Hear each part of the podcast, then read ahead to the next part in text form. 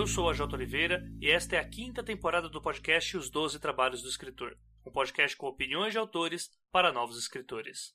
Muito do que toca este podcast vem diretamente do apoio dos nossos padrinhos e madrinhas, principalmente aqueles que contribuem a partir da categoria bronze, a nossa categoria de 15 reais, e que são nominalmente citados aqui no podcast como condiz com a recompensa. O meu muito obrigado aos padrinhos e madrinhas Clécio Alexandre Duran, Daniel Folador Rossi, Daniel Luiz de Paula Mendes, muito bem-vindo aí, Daniel, ao Diego Mas, ao Gustavo Aranha, muito bem-vindo aí, Gustavo, ao Ian Fraser Lima, ao Janito Ferreira Filho, ao João Marcelo Conte Cornetê, muito bem-vindo aí, João, ao Mike Bárbara, ao Michel Carlos Magno Costa, a Paola Siviero, ao Petrônio de Tilho Neto, ao Rafael Rodrigo dos Santos e ao Rubens Travassos Augusto Filho. E se assim como eles você também quiser contribuir para a continuidade desse podcast, faça sua parte através do link padrim.com.br barra 12 trabalhos ou pelo catarse.me barra 12 trabalhos, lembrando que o 12 sempre é número, e torne este podcast mais digno dos seus ouvintes.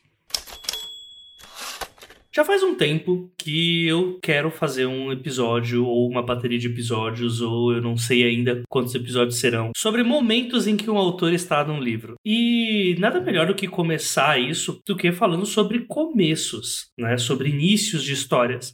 E eu digo isso por conta dos últimos dois anos que eu tenho feito bastante leitura crítica e tal, e que eu vejo que é um tema recorrente, né, em muitas das coisas que nós recebemos. Isso não é nenhum sintoma de que ah, as pessoas não sabem escrever. O problema é que sempre tem pessoas novas chegando e, como já sempre disse, existem muitas regras não escritas quando a gente fala sobre literatura, sobre escrever por N fatores, né? Eu decidi fazer um episódio sobre inícios e nada melhor do que fazer isso do que chamando uma outra pessoa que também trabalha com leitura crítica, que tá sempre pegando novos autores também e tá ensinando um monte de gente aí pelo YouTube, pelos cursos, pelos podcasts da vida, olha aí, que é ele mesmo, o Vilto Reis. Dá seu oi aí pro pessoal, Vilto, fala quem que você é, e o que, que você anda fazendo. E aí, Jota, primeiramente, obrigado, né, pelo convite, cara, por estar aqui. Eu ouço dos trabalhos também há muito tempo e sou dessas pessoas que andam por aí fazendo podcasts, olha só.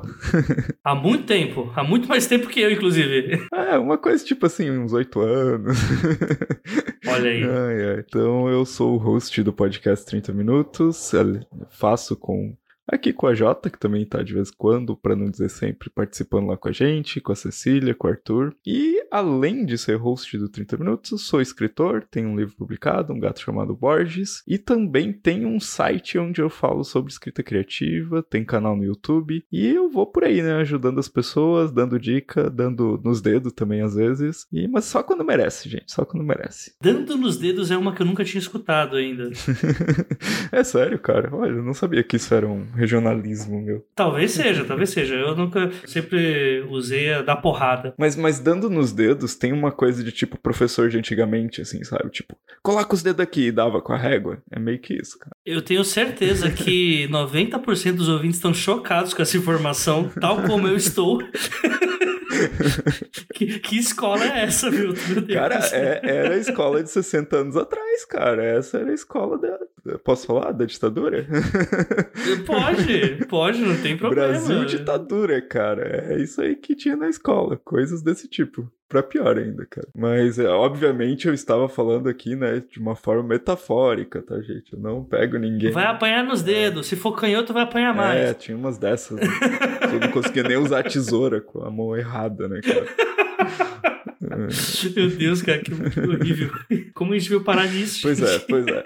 Mas então vamos falar aí, né, sobre escrita criativa, Jota. Eu faço cursos de escrita criativa, faço leituras críticas, como você já mencionou, e também dou mentorias de escrita que também é, estou atuando e trabalhando diretamente com escritores iniciantes aí, e outros até, meu, assim, já escritores que já publicaram e tal, e às vezes querem dar aquela lapidada mesmo na escrita, alguns já têm o hábito. É, é bem legal, cara, trabalhar com escritores em diferentes estágios. Eu costumo dizer que eu ainda não vivo da minha literatura, mas eu vivo com a literatura dos outros, né, cara? Então é parte aí do que eu faço na vida. Olha aí. E para quem não sabe, obviamente ninguém sabe, porque é a primeira vez que a gente está fazendo isso, mas a proposta aqui é pegar o primeiro capítulo de livros já publicados e ao invés da gente pegar textos de autores é, anônimos e falar, ah, isso aqui tá errado, isso aqui tá uma merda, isso aqui não tá, e nada contra quem faz isso, inclusive gosto dos programas que o fazem, a gente vai colocar os pontos positivos de inícios de livros nacionais ou internacionais e que possam ser utilizados para quem está começando ainda. Né? Então a gente vai falar sobre vários tipos de inícios e o livro que a gente escolheu para fazer hoje é o Exorcismos, Amores e uma Dose de Blues do Eric Novello. E a gente vai fazer isso logo após a leitura de recados e comentários. Bem, comentários não tem, o pessoal não comenta mais no site, é isso.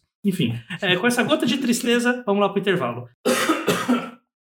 É isso. A, a, minha tosse é a vinheta. Eu hum. entendi. É tipo é marcação sonora, né? Pra entrada da vinheta. Isso, fica aquela coisa meio vídeo do Lavo de Carvalho, tá ligado? Fumando, fumando cachimbo e tossindo enquanto xinga as pessoas. Então... que maravilha, cara. Era tudo que eu precisava pra essa noite de finados, tá ligado?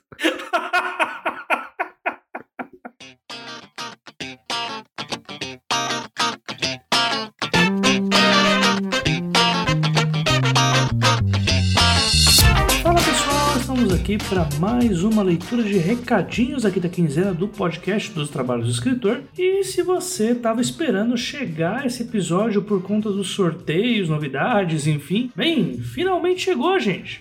Estamos aqui, então bora lá. Antes de começarmos com os nossos recados, nós temos um anúncio do Matheus Pontes, autor de Canções de Bruxas e Rapisódias de Fadas Negras, pela editora Coerência. O Matheus aqui decidiu anunciar conosco trazendo uma coletânea de oito contos, onde ele vai abordar o folclore europeu através de narrativas conflitantes entre o homem e criaturas ditas, bem, como nefastas, e através dos da linguagem, flertando com poemas, canções, canções de bruxas e rapisódias de fadas negras chega com o intuito de nos apresentar um mundo que flerta com os terrores urbanos e também com a dark fantasy. E se você gosta do gênero, fica aqui o nosso convite para prestigiar essa obra de um novo autor aí que está chegando e que acabou de lançar. Esse lançamento ocorrerá no evento FLISP 2020 na Associação Os Ozaki Nanil Akai, que fica na rua Domingos de Moraes, 1581, na Vila Mariana, São Paulo. Deixando claro para você que é ouvinte dos trabalhos que a FLISP 2020 é um evento mediado pela editora Coerência e conta com garantias da própria de que todos os protocolos de segurança serão tomados para que os presentes estejam protegidos da Covid-19. Até porque, convenhamos aqui, sem essa garantia da editora, eu nem ousaria anunciar esse evento evento. Então, leva seu álcool em gel por via das dúvidas e lembre-se, máscara o tempo todo, pois não é porque o local vai te dar ali uma segurança e todos os protocolos que a OMS está exigindo que você vai ficar moscando aí na rua. Enfim, o lançamento do autor ocorrerá a partir das 15 horas e eu já adianto que a capa do livro está muito bacana e para que você confira,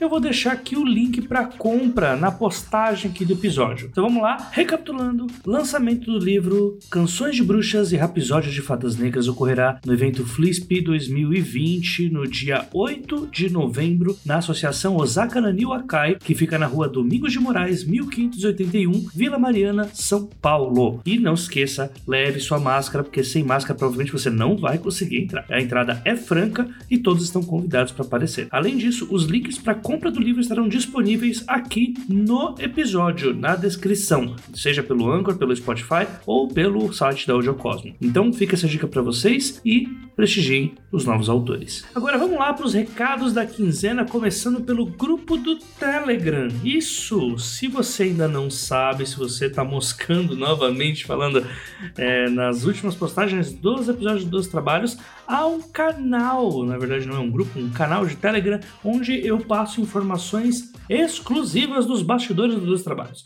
Ou seja, lá você vai saber com quem será o episódio com antecedência, vai saber informações no ato da edição do podcast, ou seja, eu estou editando aqui, eu paro e eu vou falar pra vocês: ó, tá acontecendo isso, isso, isso, convidado é tal, a gente tá abordando tal coisa e tal. Enfim, vocês vão ter informações privilegiadas do, dos trabalhos lá no nosso canal do Telegram. E você também vai poder palpitar em enquete sobre os próximos episódios, que já faz um tempinho que eu não faço. Faz. Estou errado sobre isso? Estou. Mas em breve voltaremos a fazer, porque a vida não está fácil, estava de mudança para quem não acompanha pelas redes sociais. E agora eu tô colocando a minha vida novamente nos trilhos. Então, dá um pulo lá, ajuda a gente a burlar os algoritmos das redes sociais, do Twitter, do Facebook e do Instagram, não, porque eu já desisti dessas redes sociais. O tio Mark Zuckerberg não é uma pessoa muito benquista aqui na minha casa, então é, nos ajudem a burlar todos os algoritmos das redes sociais entrando lá no nosso canal do Telegram e você vai ter informações exclusivas. É essa a troca que eu tenho para fazer com vocês. Próximo recado, padrim.com.br barra 12 trabalhos ou catarse.me barra 12 trabalhos. Lá você nos ajuda, tanto o Pergunte às Damas quanto o 12 trabalhos. Eu, a Clara, a Ana, eh, nós continuamos a nossa produção podcastal graças à ajuda de vocês. Sem falar que você, através da ajuda no Padrim e no Catarse, tem acesso ao nosso feed prêmio com episódios exclusivos e também aos sorteios de livros que voltaram a partir de hoje. Sim! Os sorteios voltaram, ou pelo menos será assim até que a Covid dê um descanso pra gente. Por favor, Covid, vai embora, micróbio do caralho.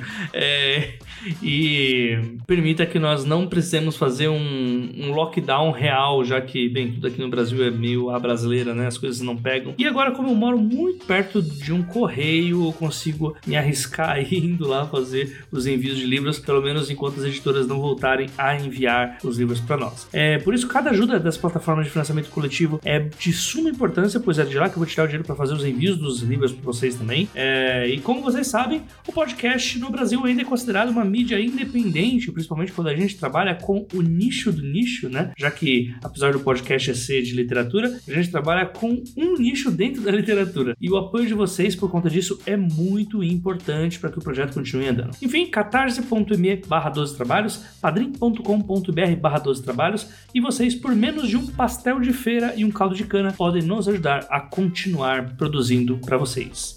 Próximo recado, na verdade não é um recado, agora nós vamos aqui para a escolha dos padrinhos, madrinhas, todos os colaboradores uh, que vão uh, receber aqui as duas cópias do livro do Mário P. Paiva. Na verdade, o Mário ele disponibilizou dois livros para gente e tudo isso foi no episódio sobre contos, que foi um episódio que teve um feedback muito legal de todos os ouvintes nas redes sociais. Tá bom, de todos os ouvintes não, mas de uma boa parte de ouvintes nas redes sociais e por conta disso o autor disponibilizou disponibilizou essas cópias para que nós pudéssemos passar para vocês que contribuem com a continuidade do nosso podcast. E eu estou nesse momento mexendo na plataforma online que vai escolher os números secretos aí dos nossos eu não posso mais falar sorteio, gente. É, é, meio complicado isso, né? Tem que ter toda uma. que vai trazer aí para vocês os escolhidos a receberem aleatoriamente através de numeração esses exemplares. Sim, é essa a manobra que eu tenho que fazer.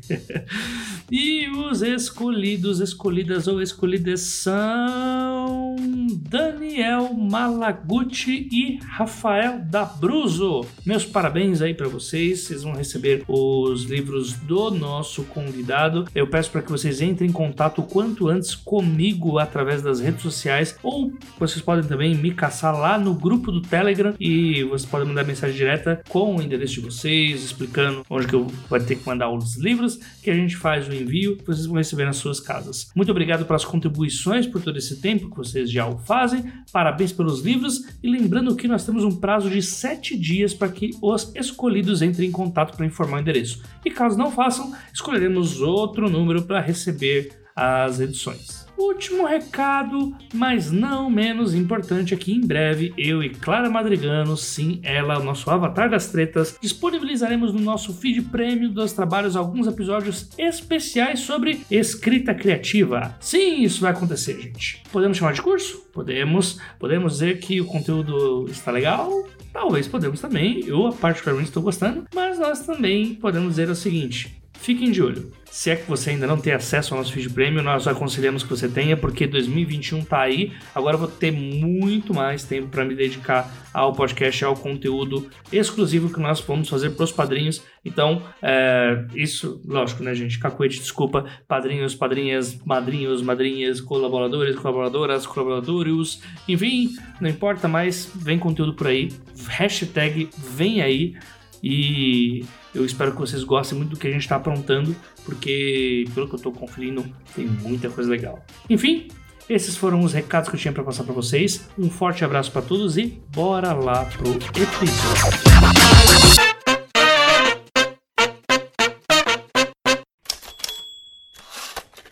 Começar, Vilton, acho que é uma boa a gente falar como que é o processo de início que eu, você temos nas nossas histórias para dar o um norte pro ouvinte, né? o que que nós somos. É, se nós somos comunistas, se nós somos. É, tipo, não, não essas coisas, mas é, para que lado que a gente normalmente vai quando tá escrevendo, né? Porque existe essa, né? Para você fazer o início de uma história, há várias formas de fazer isso, e tudo isso vai muito de, do estilo do autor, né? Como que você gosta de fazer esses inícios e tudo mais? Eu posso falar isso porque muita gente chega até mim perguntando e às vezes a pergunta fica um pouco ambígua até, né, cara? Que é, ah, como é que tu começa o livro? E aí eu não sei. Eita, participação especial do meu pincher. Olha só. Meu Deus, você tem um pincher? É, não, meu pai tem um pincher, cara. Não eu tenho. Ah, você eu não teria um pincher, aqui, né, meu? cara, porque seria a coisa mais anormal, tipo, você escolher um pincher não, como cara, seu dog. Não, cara. Eu e cachorros não nos damos muito bem, cara. Eu gosto de gatos. ok. então, às vezes as pessoas chegam com essa pergunta para mim, a Jota, e eu não sei se elas estão me perguntando como é que elas fazem para começar a escrever um livro ou para escrever um início, né? E até nos meus textos as pessoas às vezes chegam e dizem: "Ah, mas eu entrei aqui para ver como é que começava a escrever um livro", né? E tipo, e, te... e como nesse podcast a gente tá falando sobre como escrever literalmente o início do livro, né? Não como você começar a escrever, né? Que são coisas que parecem semelhantes, mas são bem diferentes, né? Sim. Aqui a gente meio que já parte do princípio que a pessoa já tem a ideia pronta. Exatamente. Tipo, já, já tá na parte de escrita, né? Mas não necessariamente o livro vai começar dessa uhum, forma. Uhum. Então, assim, pensando que você já tem um livro planejado, porque eu sou desses. Eu não escrevo uma linha sem ter a história planejada. Né? Assim, não precisa ser aquele planejamento detalhado nos mínimos detalhes, né? Parede de criminologista. É, assim, embora seja meu sonho fazer uma daquelas paredes. é tão massa, né, cara? Mas é praticamente impossível que eu tenha organização para fazer aquilo. É... Okay. né? Mas eu acho bem importante, cara, você ter ali os pontos principais, os eventos da história listados sabe? Acho que a partir daí já é. dá para você escrever um livro. Às vezes as pessoas ficam pensando muito, ah, mas um planejamento, né? Não é os, cara, é só os eventos que vão acontecer na história, já te ajuda e tu saber o que, que os personagens são. Pronto, é isso, né? Bola para frente. E aí então, quando eu começo a escrever o livro, cara, eu não me preocupo muito com essa frase inicial, porque eu tenho um entendimento de que a minha primeira versão, ela vai ser uma porcaria, né? Então, uhum. eu pego, sento e escrevo. Eu não penso, cara, se tá bom, se tá ruim. No momento eu tô escrevendo um romance, por exemplo, eu tô mais ou menos um terço do livro. É uma nova versão já de uma ideia que eu já fiz uma versão e não gostei, descartei, tô fazendo uma do zero. E, cara, eu não sei, tipo assim, se tu me perguntar, ah, como é que tá o início do, dessa nova versão, viu? Eu não sei, cara, eu tô escrevendo a primeira versão. Depois, na edição, é que eu vou mexer nisso. E agora, uma coisa que sempre acontece na edição é eu cortar, tipo, duas, três páginas dos meus inícios. E aí, isso nos leva a uma coisa que a gente tava falando antes, né, Jota? Como a maioria do pessoal que vem fazer leitura crítica com a gente tem inícios ruins, né? E, e eu acho que é a falta, que é, isso é uma coisa que leva um pouco de tempo realmente para formar, que é uma espécie de uma consciência sobre o que cortar, sobre como trabalhar, porque quando tu tá começando a escrever, as pessoas te dizem só, ah, é, revisa muito, lê muito e corta o que não for preciso. Mas tu não tem ainda uma, tipo, uma consciência, tá, mas corta o quê, sabe? E eu parto muito disso aí, sabe? Normalmente eu já começo vendo o que, que dá para eliminar. Porque a gente tem uma tendência a fazer introduções muito grandes, a explicar muita coisa no começo, a descrever muita coisa. E aí o livro fica parecendo um cone, né, cara? Que começa. Aí o primeiro ato tem 100 páginas, o segundo tem 50 e o terceiro tem 10. Por isso, essa que eu vejo essa necessidade, assim, de trabalhar realmente o começo. Meu, cortando, cara. Elimina tudo que for possível, sabe? Mas é basicamente assim, cara, que eu trabalho, assim, no, no que eu escrevo. Mas e com relação a clima também, assim, ou não? Você, tipo, consegue mudar facilmente isso aí de de acordo com a história. Como assim? O que, que você quer dizer com. Não, porque quando eu acredito assim, quando a gente vai fazer, por exemplo, uma leitura crítica de um romance histórico, uhum. o início ele vai ser diferente porque a gente vai ter como objetivo, meio que a história ela já nos pede para ter um início que vai incluir as pessoas naquela época, Sim. logo de cara. Uhum. Então a gente vai ter que falar sobre a atmosfera daquela época, sobre fatos daquele momento que vão fazer, tipo, sei lá, é, fulana de tal tava costurando o vestido dela, mas na hora a máquina, que eu esqueci o nome de fazer vestido, né, quebrou a pedra, tá ligado? Aí pronto, beleza, já estamos aqui, né, no, naquele tempo e tal. Agora, você vai fazer, um, sei lá, uma alta fantasia, que começa com aquela ideia de prólogo e tal, mesmo que fuja um pouco, já é uma ideia mais voltada a cosmogonia e tal, Sim. né? Fazer um início. Né? E se é um thriller, né? Aí já começa ali tipo, assassino atrás de, de vítima, uhum. e, ou senão, né, algo nessa linha, tipo o começo de Código da Vinci, só que bem feito. né? Eu falei que a gente não ia fazer crítica para nada, eu já cheguei já, né, batendo no Dan Brown, mas enfim, né. Cara, eu acho que entra aquela uma questão muito importante, né, e eu tenho falado cada vez mais disso no meu canal no YouTube, que é de proposta, cara. Qual que é a tua proposta, sabe? Quando eu tô falando sobre escrita, cara, eu procuro é não fazer distinção, por exemplo, de alta literatura e baixa literatura. Até falei disso recentemente, né? Eu sempre falo, cara, qual que é a tua proposta? Tua proposta é produzir uma literatura mais de enredo? Mais de trama, e aí entram todos esses gêneros que, né, a gente gosta pra caralho, tipo literatura, é, fantasia, policial e tal, que estão tudo aqui no literatura mais de enredo, ou você quer fazer uma literatura mais de linguagem. O que, que eu quero dizer com literatura de uhum. linguagem? É aquela coisa é um pouco mais introspectiva, mais emocional Sim. e tal, né? O tipo de literatura que se premia nos prêmios nacionais aqui no Brasil, de literatura, a maioria deles, né? Apesar que tá mudando um pouco isso. É, Uhul! né? Mas assim, cara, tudo vai da sua proposta, né? Tipo, como tu bem colocou, se eu vou escrever um romance histórico, eu preciso, meu, logo de cara, né, insinuar em que, em que época que se passa. E por que que eu falo insinuar, né? Porque você não precisa dizer, né? Não precisa fazer uma descrição da Londres... São Paulo, é... 1948.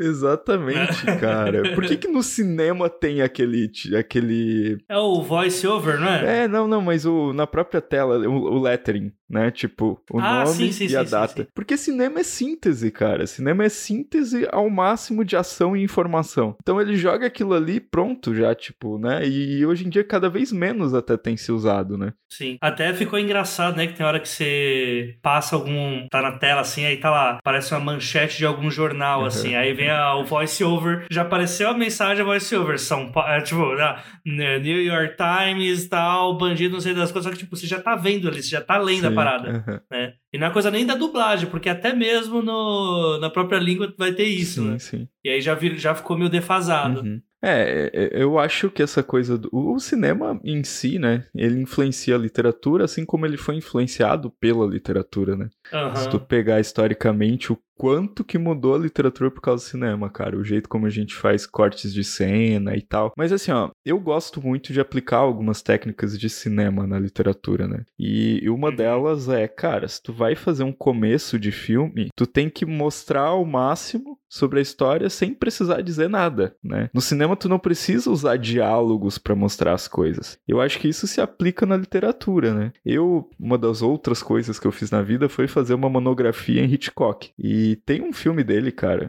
Eu acho que isso nem tava na nossa pauta aqui para falar, mas eu vou tentar ser bem breve. Que se chama Janela Indiscreta, né? É um clássico do uhum. cinema. E mesmo que você não tenha visto, mas você já deve ter visto alguma referência a ele na cultura pop, né? E a janela indiscreta abre com uma câmera entrando numa sala. Aí ela mostra assim umas fotos de automobilismo, umas coisas assim, uns equipamentos fotográficos. Ela mostra umas premiações de fotógrafo e ela termina num cara que tá sentado de frente pra janela com a perna quebrada. E cara, só nessa uhum. cena, né, sem precisar falar nada, ele já já mostrou muita, ele já tipo deu todo o background do personagem, sabe? Que ele é um fotógrafo esportivo que se envolveu num acidente, por isso ele tá com a perna quebrada e ele fica o dia inteiro olhando pela janela e conjecturando o que, que os vizinhos dele estão fazendo nos apartamentos ao lado, sabe? Massa. Então, cara, é... e aí que entra essa coisa, né? Tipo, passa o clima da história, apresenta personagem, dá background do personagem com uma mera mostrada, por assim dizer, né? Sim. O meu jeito de fazer inícios é. Eu já tenho um cacuete já. E, e isso aí, eu tenho certeza que não vai mudar. Não, eu tenho certeza que isso não vai mudar, cara. Tipo, que é algo que eu, eu sou apaixonado por fazer, que eu gosto do, do estranhamento de uhum. início. Eu gosto de que a primeira frase ela seja já uma coisa. What the fuck? Que, que o AJ bebeu? E aí eu posso jogar isso pra. Mas eu vou dar um exemplo primeiro do, do último conto que eu fiz Sim. pra antologia da Unifenda. Uhum onde a história ela é uma é um universo de super-heróis com né, pessoas estudantes com superpoderes e tal. E aí eu pensei, pô, como que eu vou fazer? Já sei, vou fazer um ADR, vou fazer um relacionamento entre duas pessoas que têm superpoderes, só que vai estar tá acontecendo uma ADR em que um tá amarrado pelo outro numa cadeira. E eles vão estar tá tendo uma ADR. Tipo, uau, que. Da tipo, onde eu vim, isso tem outro nome, cara. Então, e não ser um relacionamento abusivo. Não foi bem isso que eu pensei, mas beleza. Não, não é. Tá, isso é depois da discussão, viu? Tem relacionamento gay, viu? Ah, Enfim. É... e aí o que acontece? Essa ideia de um casal tá conversando com um tá no amarrado, só que a pessoa que tá amarrada é que é o perigo ali, e não a pessoa que está amarrando, é uma coisa que eu gosto. E tipo, traz esse estranhamento tal como o, início de Breaking Bad. A primeira cena de Breaking Bad é um tiozão de camisa social meio aberta e de cueca segurando uma arma no meio do deserto em direção à rua pro nada. E aí, a partir dali, quando tem essa. acontece isso, aí você vê uma calça voando no meio da, do deserto, vai voltar toda a história e aí vai. Tá, vamos entender agora como que chegou nesse ponto. Uhum. Eu sou apaixonado por esse que não chega nem a ser um quando a história começa pela metade. Você diz questão de usar um flashback? É, tipo os livros do Chuck. Uhum. Eu, eu, eu, não lembro o termo que é ah, usado tá. para isso. É, é... Tem um termo de roteiro para isso. Enfim, é, tem essas histórias que elas começam já do meio e depois você vai caminhando para entender como que ele chegou naquela situação, né? Eu gosto de primeiros capítulos que acontecem isso. Você tem dá uma sentença muito absurda e aí com estranhamento você vai lendo e vai entendendo mais ou menos o que está acontecendo. Uhum. Tem um, um, último conto meu que eu tô trabalhando, por exemplo, que o personagem ele começa com a cabeça dele virada em 360 graus. Só que ele continua vivo, né? Okay. E aí, tipo, já é um começo Quem nunca, bizarro. Né? Quem nunca? né? Quem nunca? Quem nunca teve o pescoço quebrado e acorda com a torcicolo? E aí a ideia é, tá, como que eu vou mostrar para as pessoas que isso foi um acontecimento em decorrência de um enquadro de uma história sobrenatural em que o protagonista está caçando um demônio que possui o corpo de um policial e que está usando o abuso policial para conseguir as almas das pessoas. E aí eu vou explicando isso até a hora que o, tipo, o leitor entender que não é apenas um pescoço quebrado, é tudo que é sobrenatural. Então, desse espaço do início da frase do pescoço quebrado até a revelação, eu posso trabalhar todo o ambiente da história para ir mostrando aos poucos que é sobrenatural, para quando vir atacar, falar, pô, tá, é isso que tá acontecendo. Eu, eu gosto quando os inícios eles giram mais assim, que ao mesmo tempo as portas do inferno já estão abertas, uhum. né? Eu adoro começar com um voleio na nuca já para arrebentar e ter esse espaço, né? Porque quando você implanta a curiosidade já no começo, você tem um espaço para ir trabalhando informações que logo de início, sem o leitor ter uma recompensa para receber depois de tanta informação, né? Não ficaria tão sim, legal. Sim. Eu, acho que tu falou uma coisa bem importante, Jota, que é. Mas só uma, né? Tipo, foi um monte de bosta entre várias. Entre todas as coisas sensacionais que você falou. ai, ai. Essa questão de, cara, uma consciência de que quando a história começa, ela começa para o leitor, mas ela já existe antes, cara. Tipo assim, o que, é uma história se não um recorte da vida de um personagem, né, cara? Então, por exemplo, ah, se o personagem vai começar com 20 anos de idade ali porque aconteceu determinado acontecimento X, tipo, sei lá, ter a cabeça virada ao contrário, 360 graus, é, já existe todo um antes, né, que levou até aquele momento. Então, que a gente, a gente pode ter uma história que acompanhe simplesmente dali para frente. Isso pode parecer muito básico e muito óbvio que eu tô falando, mas muita gente tem uma tendência, cara, a querer explicar tudo para poder contar a história, né? E aí a gente pode entrar num gênero como o conto, por exemplo, né? Que é uma coisa extremamente sintetizada, né? Onde você pode ter uma cena e a partir das inferências que são feitas daquela cena, o leitor supõe a história, né? Então, uhum. eu, eu sou muito disso, cara. Eu não gosto de entregar tudo pronto pro leitor, sabe? Eu até, às vezes, eu caminho numa linha assim muito tênue de tipo, cara, será que eu não tô entregando de menos? e aí eu não, acho que eu tenho que explicar um pouquinho mais aqui e tal. Será que é porque você também não gosta de ler isso? Ser também, com certeza. Porque eu, eu particularmente, eu também sou, eu entro nessa vibe tua. Eu não gosto de ler coisas que me entregam uhum. demais. Eu gosto de sempre ter um pouquinho para cavucar do personagem. Quando mostra a profundidade do personagem na hora certa, na trama, é a hora que a gente se apaixona por ele. Sim, né? sim, sim. Cara, uma outra coisa que eu lembrei também de falar, a gente já falou de é, livro, a gente já falou de cinema, então eu vou falar um pouquinho de quadrinho, né, cara, que é uma coisa que eu tô trabalhando agora num quadrinho, junto com um desenhista, e o quadrinho tem a coisa da virada de página, né? Então, uhum. no caso, o quadrinho que eu tô trabalhando, ele, ele funciona em capítulos, né, que vão ser publicados serialmente. E então, pô, a capa, né, ou a primeira página do capítulo Imagina que ele tá fechado, né? Então eu tenho que criar alguma coisa que seja uma espécie de teaser daquele capítulo, né? E que, de novo, né? Uma coisa que tu fala e que eu também gosto.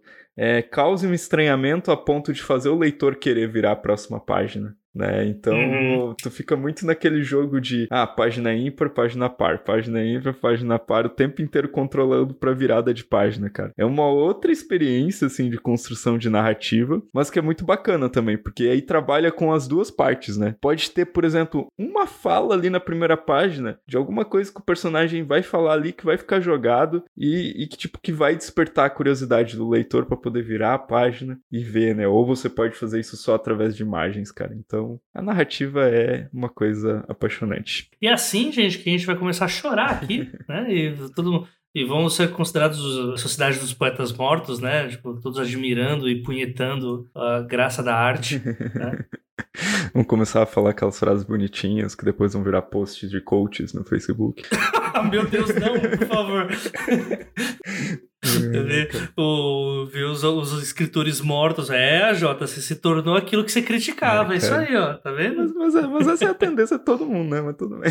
Coerência do ser humano, não espere, cara. Não espere. Eu já falei, eu quero ficar igual meu antigo vizinho que tem 53 anos e até hoje usa short, camisa do Corinthians e cabelo platinado para trás. Olha só, cara. E empina a pipa.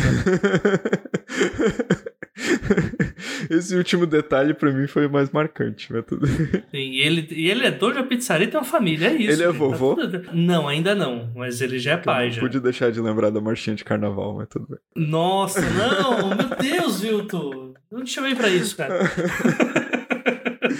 ai, ai, Enfim, cara. acho que dá pra gente falar do livro agora já, né, vamos, né, Vilto? Vamos, bora, bora. Então vamos lá, Vilto, a gente leu um capítulo de um livro, porque a gente não tem tempo para ler nada. Não, não é isso não, gente. Foi uma proposta muito bem pensada. Porque para fazer resenha foi... tu só precisa ler o primeiro capítulo. É brincadeira. Não, não, nada disso. Olha, olha que, olha que tá arrumando polêmica com alguns youtubers aí, cara. É. Cuidado. É, enfim. E a gente leu o primeiro capítulo do Exorcismos, Amores e uma Dose de Blues, do Eric Novello, e que é um livro que eu escolhi para ser o primeiro exatamente para somar aí é um tema que o Vitor já tinha falado, a gente não vai se aprofundar muito nisso, mas eu acho que é uma boa até para vocês irem no canal dele, depois para falar sobre as diferenças de alta literatura e o que é considerada literatura uhum. uh, de enredo, de nicho, de... Ah, foda-se. né? mainstream, talvez. Não, mainstream é, é alto. né? é, é, tudo, é tudo errado. É tudo ao contrário, com... cara. É, tudo ao contrário. Então, assim, uh, o Exorcismo dos Amores do Dodge Blues é um livro que ele flerta muito nas duas partes, né? E que até já é um bom ponto aí já pra gente começar, né? Porque, e aí, se a gente tem um livro que ele vai ele vai ter um bom trabalho na linguagem, mas também tem todo um mundo ali uh, fantástico e que vai girar em torno também fortemente no enredo. Como que a gente faz o início para isso, né? E como que foi esse início, uh, eh, para quem não leu ainda, né? Exorcismos em uma dose de blues. Cara, o, o Exorcismos é um dos meus livros preferidos do Eric, né? É, gosto bastante, cara. Talvez é ou ao lado do Neon Azul, meu preferido.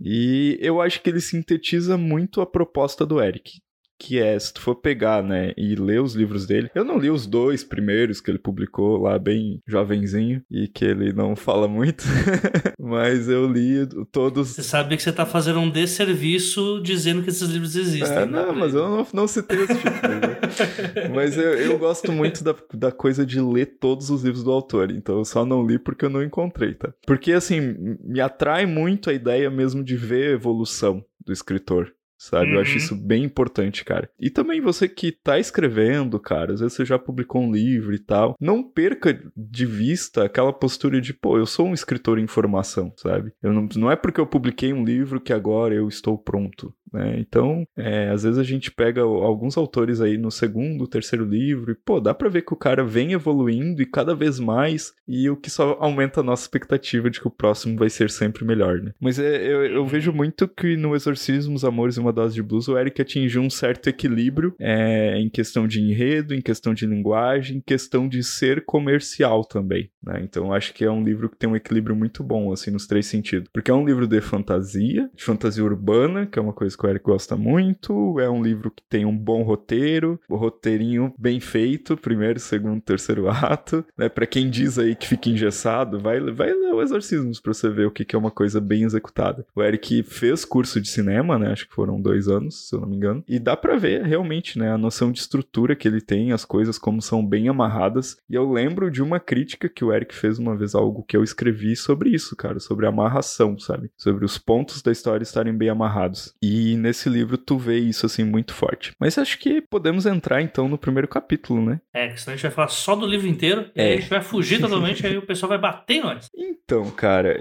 eu gosto bastante desse começo, né? Começa falando do protagonista, que ele tá abrindo abas e mais abas na janela do computador dele, e aí de repente acontece uma coisa muito legal, né? Que é aparecer um gato de fumaça e eu, Maravilhoso isso. Que é o Ori. E aí o gato aparece e tal, e ele tem uma interação ali com o gato, porque apesar de ser um gato de fumaça, é como todos os gatos, né? Que tipo, tá, foda-se o mundo, eu vou subir aqui e derrubar o que eu quiser, né? E me, agu me aguente o meu humano de estimação, é meio que isso. E até que chega uma parte, cara, na segunda página, que eu até destaquei aqui, que ele isso não é spoiler, tá, gente? Porque realmente tá na segunda página do livro. Gente, é o primeiro capítulo, é. gente, tá tudo bem. E é o primeiro capítulo com três páginas, assim, bem dinâmico, só focando no essencial, cara. E, assim, o que que me despertou atenção já na segunda página? Que ele já mostra o conflito da história e o que o personagem quer, sabe? Em quatro, em cinco linhas, praticamente, ele mostra isso, né? Que é uma parte que ele diz assim: iria se encontrar com o antigo supervisor pela primeira vez desde que o Conselho de Horus o afastara há três três longos anos por violar as normas em uma missão. Queria causar uma boa impressão, mostrar que estava muito bem sem o apoio deles, obrigado. E uma mancha de chá preto não ajudaria, né? Que era a mancha que tinha ficado na roupa dele. Cara, ele já estabelece qual que é a questão, né? Que tipo, pô,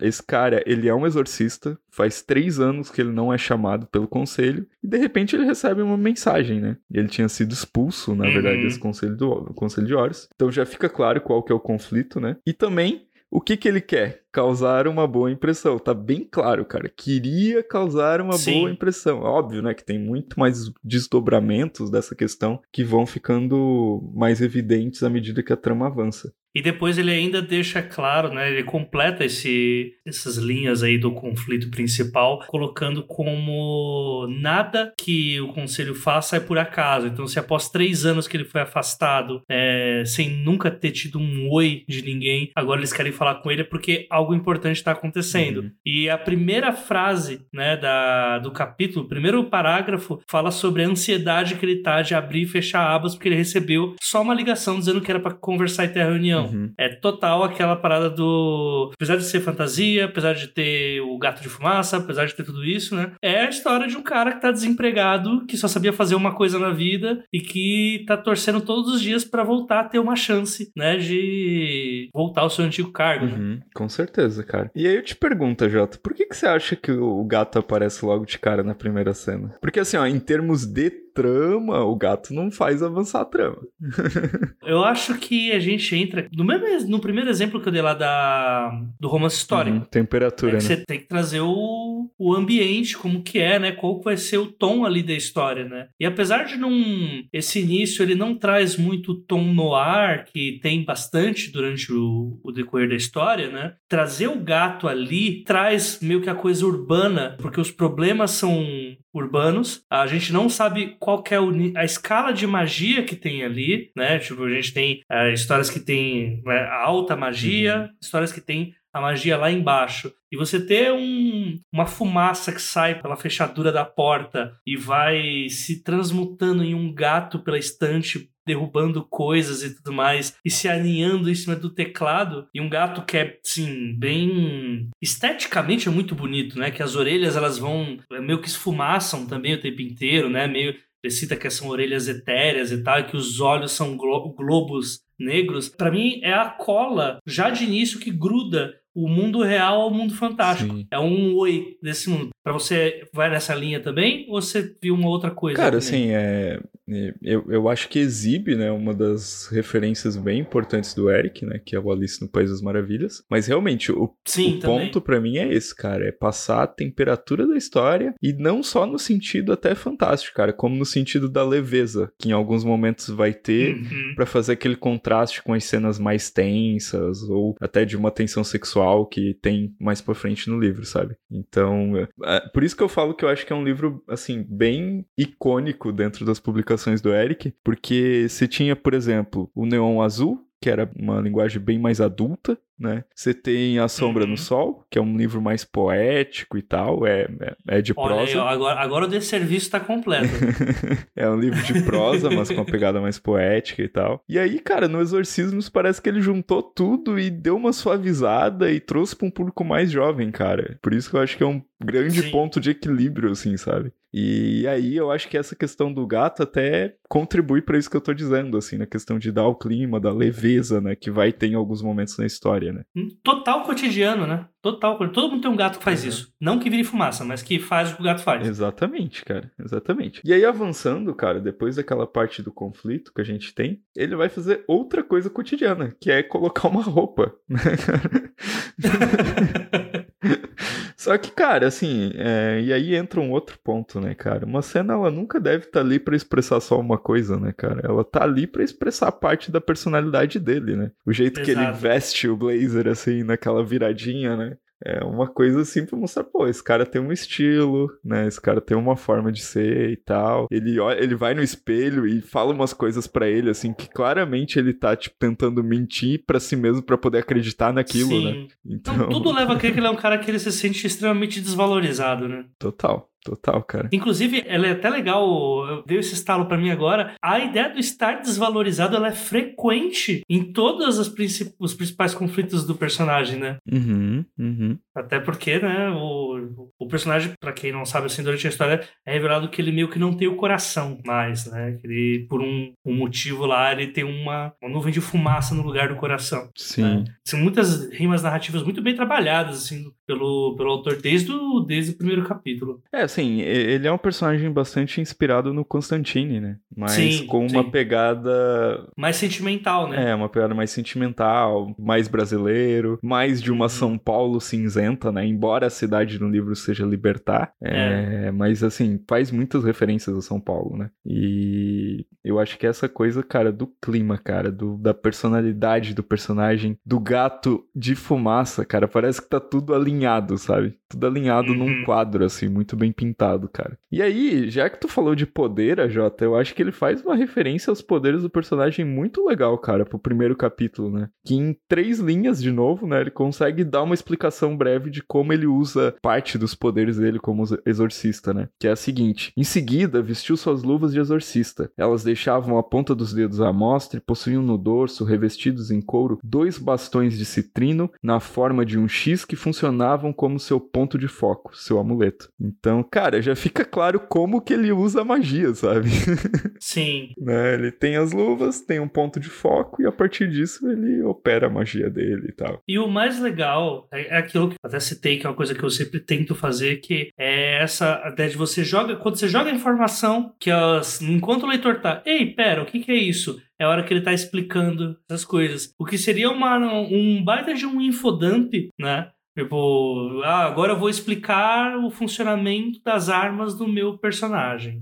Como você faz isso enquanto ele está se vestindo? Você já tem essa esse objetivo de mostrar a personalidade dele quando se veste, quando ele fala com ele mesmo no espelho. É, você já jogou também que, um pouco antes disso, que ele vai ter um encontro com o supervisor e tal. Enquanto você está pensando tudo isso e tá, como, qual é o estado mental desse cara enquanto ele tá pensando em encontrar o supervisor após três anos parado? Uhum. Ele tá explicando também o funcionamento, né? Um funcionamento que, teoricamente, é, não é como funciona em ação a coisa, porque meio que todo mundo sabe o que o exorcista faz, né? Uhum. É, agora, dar uma explicação para o armamento e tal, assim, quando tá fazendo isso, é um tempo muito bem gasto, sabe? É uma é aquela penteada na bola que você dá enquanto você tá olhando o campo para ver para quem que você vai tocar a bola, sabe? Sim. Tipo, é desnecessário se fizer na hora errada, mas você meio que É, e, e para quem curte a questão, né, normalmente tem uma certa diferenciação de mago e exorcista, né? Então, que ele, uhum. quando ele fala de ponto de foco, já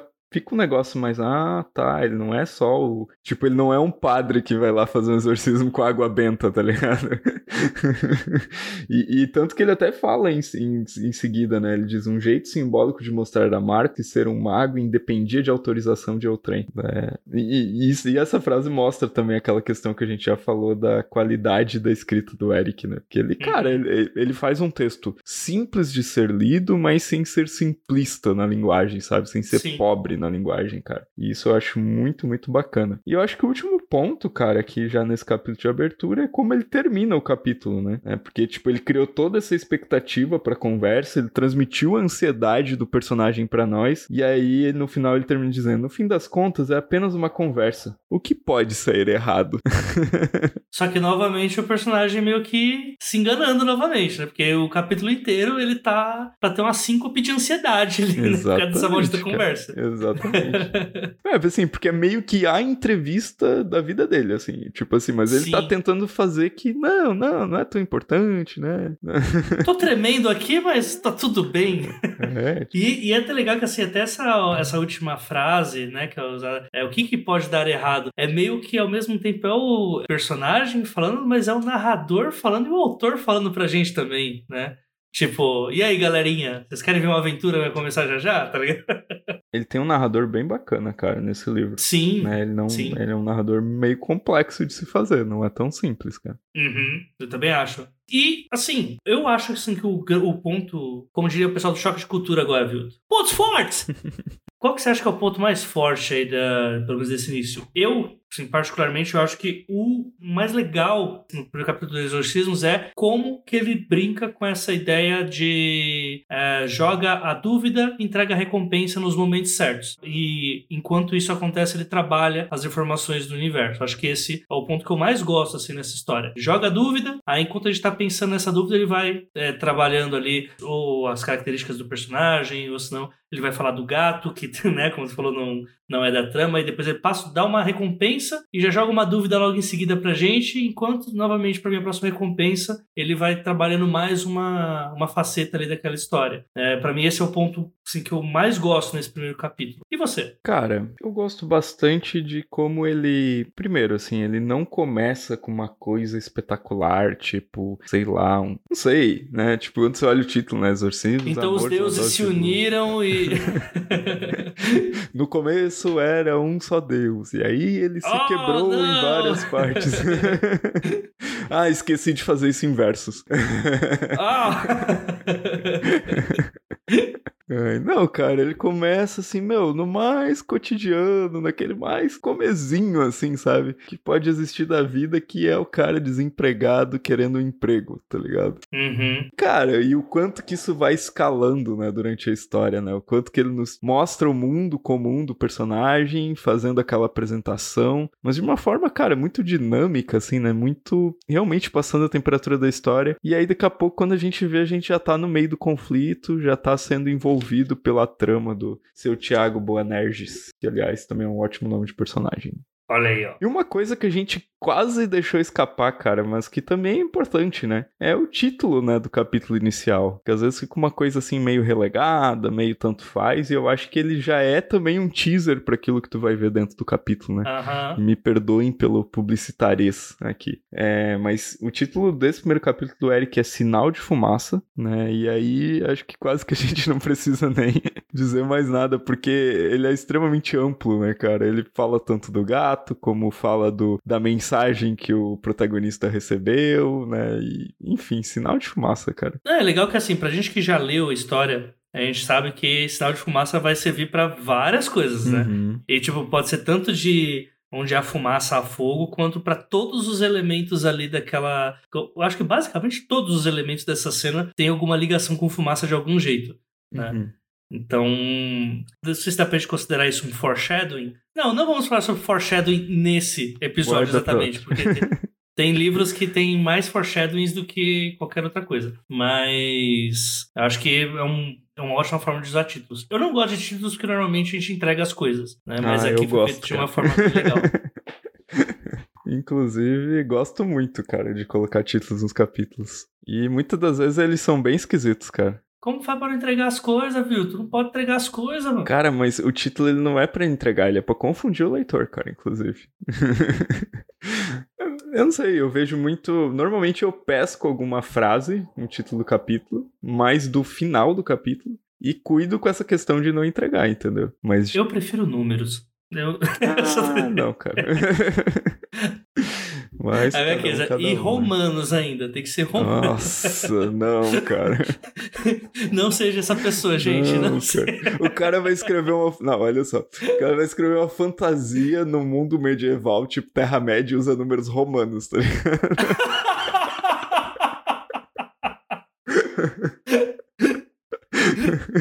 O cara abre a janela veneziana, né, onde tem números romanos, cara. Olha só. Boas ideias, Não, gente. Cara, eu, Aproveitem. Eu vi uma. Eu vi uma. Eu tava fazendo uma leitura crítica há um tempo atrás de uma ficção científica que se passava em outro planeta e usa, os alienígenas usavam termos de guerra, tipo en passant, tá ligado? não! Não pode! E a batalha se estendeu ad infinitum. tipo isso, tipo isso. Ai, ai, cara. Não dá, Muito não bom. dá, Jota. É, fica aí essa, essa, esses comentários aí para entenderem como coisas que deveriam passar facilmente não passam. Sim, cara. Tipo fumaça saindo da xícara de café. Gente, não é fumaça, é vapor, tá? Caraca, pode disso. crer, mano. Pode crer. Você falou de princípio, eu não percebi. Na hora que. Eita, é verdade. Vamos então para o encerramento aqui, Vilto. Eu gostei muito de fazer este primeiro.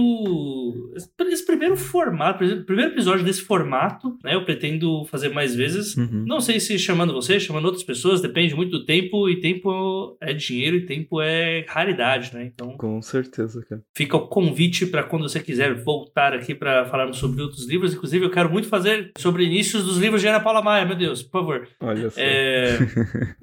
Mas enfim.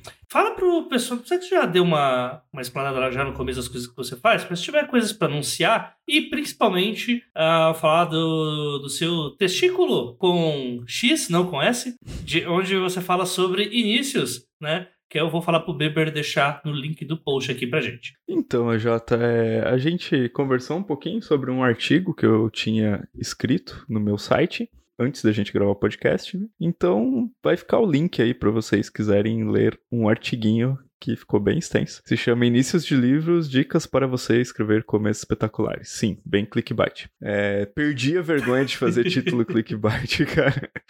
Se o conteúdo Gente, é bom... MBA, esse MBA foi muito bem utilizado. Né? O cara aprendeu é, as cara, coisas, viu? Aprendeu. É, é bom superar os seus complexos, mas enfim. Também, né, já que você vai aproveitar para dar essa conferida aí nesse artigo que fala sobre o que fazer, o que não fazer e ainda, né, lista vários começos bem bacanas, já que a gente foi por essa vibe aí de falar de bons inícios. Lá tem vários também. Então, se você quiser já aproveitar e clicar para dar uma olhadinha nos cursos, eles estão disponíveis para você adquirir, curso de como escrever livro, curso de contos, curso de personagem, até se você quiser escrever uma biografia, tem curso lá no meu site.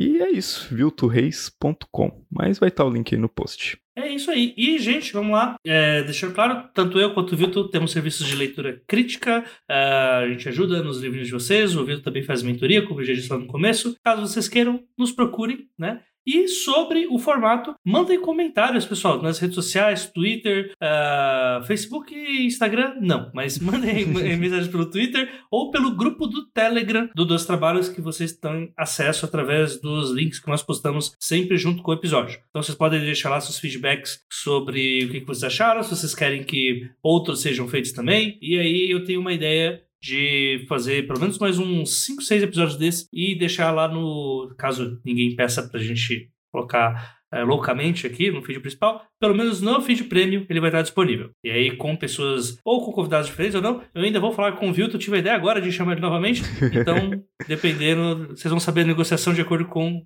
os episódios forem saindo. Legal. Enfim, Vilto, cara, muito obrigado. Eu adorei o papo. É sempre bom falar com quem manja de literatura, falar sobre esses assuntos massa sobre escrita. Eu queria te chamar já há muito tempo já para gravar dois trabalhos. Sei, não sei. fiz. Não, é, é estar no. Cara, eu chamei até o Jefferson. Então como que eu? Até o Jefferson eu chamei, então por que eu ia chamar o Vilto? Enfim. Sempre um prazer, cara. Obrigadão pelo convite. Bem feliz de poder estar aqui. E parabéns aí, né, pelos dois trabalhos também, com várias temporadas, com muitas entrevistas muito boas, cara. Estou com vergonha. É isso. Então, valeu. Então é isso, gente. Um abraço para todo mundo e até a próxima quinzena. Valeu. E chegamos ao fim de mais um episódio aqui do podcast Os Doze Trabalhos do Escritor, mas ele não precisa necessariamente acabar por aqui. Se você quiser falar conosco, deixar suas perguntas para o convidado, deixar impressões do podcast ou comentário simples, então vai lá nos nossos perfis das redes sociais, nos sigam e deixe seu comentário através do Twitter, do Instagram ou do Facebook e através do arroba os 12 trabalhos. O os é artigo, o 12 é número e trabalhos é normal, é como é trabalho de verdade. Ou senão você também pode mandar um e-mail através do os12trabalhos@gmail.com.br. Caso queira nos ajudar, além do financiamento que temos no Padrim, você também pode comentar no post do episódio no site da Audiocosmo, ou comprar através dos links que nós oferecemos os livros mencionados nas entrevistas, pois os preços são promocionais e sempre vem uma fatiazinha aqui pro podcast. Dito isso, uma ótima quinzena a todos e não se esqueçam, sejam dignos de suas histórias. Até o próximo episódio.